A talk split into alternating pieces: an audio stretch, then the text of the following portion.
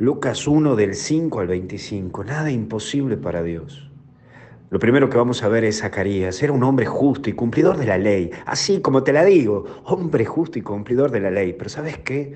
Su fe se redujo a un cumplir y a ritos.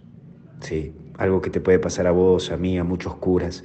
Dios le rompe los esquemas porque le dará un hijo en su vejez, así como me escuchás, porque marca con esto Dios que por más que estés metido en un mundo religioso, por más de que cumplas a rajatabla los ritos, Dios te pide un poco más, te pide fe y confianza.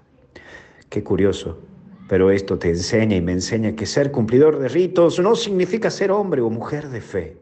Así que hoy confía, pone tu confianza en Dios y ten fe, porque Dios te quiere sorprender siempre, pero necesita de tu fe y de tu confianza.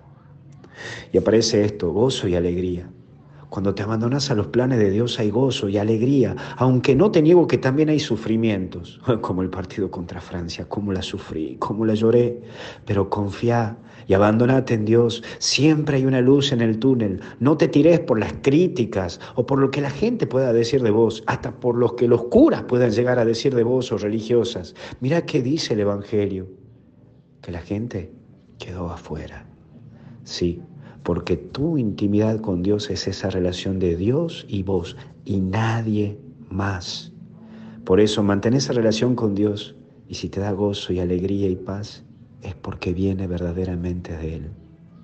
Por el otro lado aparece esto de mudo. Hay cosas en la vida que no tienen palabras. Hay cosas que suceden en tu vida que son inexplicables. Pero tenés que aprender a dejarte sorprender por Dios. Y tenés que saber que Dios siempre sorprende.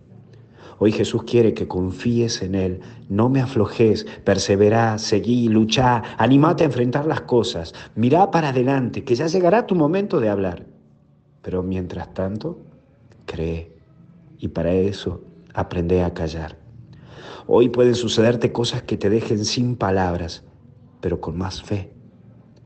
Gracias por los saludos ante ser campeones del mundo. Creo que Messi me enseñó a saber que quien persevera triunfa. ¿Cómo le han dado palo y le han dado crítica y esto? Y siguió, siguió en la selección. En algún momento dudó, pero siguió y siguió. Y es así. La gloria no se logra sin sufrimiento, pero se lo logra. ¿Sabes qué? Vamos a cambiar la frase, vamos a poner algo bueno está por venir. Y si me le quieres agarrar la frase, agarrar a la frase. Mira que no la patento esta frase, compadre. Ponele onda. Te bendiga Dios en el nombre del Padre, Hijo y Espíritu Santo. Y que Dios te bendiga. Buen inicio de semana.